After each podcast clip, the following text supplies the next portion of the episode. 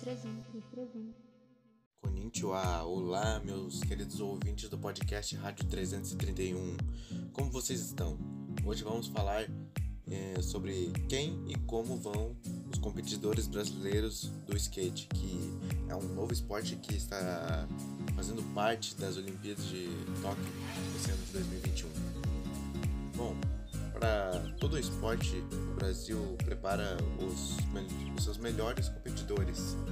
E do skate, o primeiro deles é o Pedro Barros, que foi criado já andando desde criança com os amigos em um local que o pai construiu para eles andarem de skate.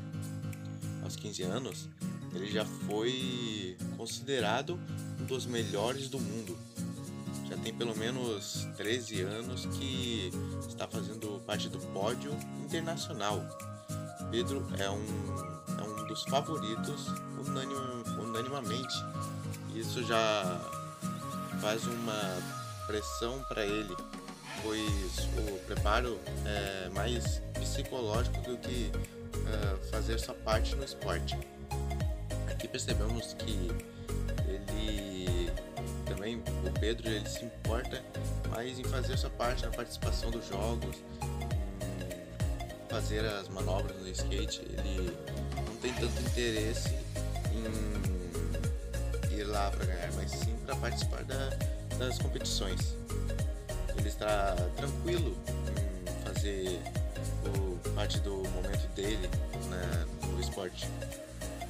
Uma outra competidora é a Pamela Rosa que ganhou um skate ao invés da, da mãe pagar as contas da casa que estava com problemas ela estava com problemas financeiros.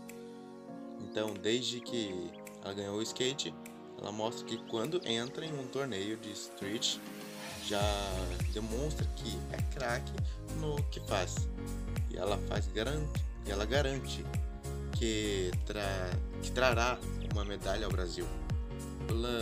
Pamela mostra o o domínio, equilíbrio e elegância ao ficar em um skate e andar pela rua. E com isso, vemos que tanto Pedro Barros como Pamela Rosa estão certos de que revelarão que são os, quem são os melhores do skate.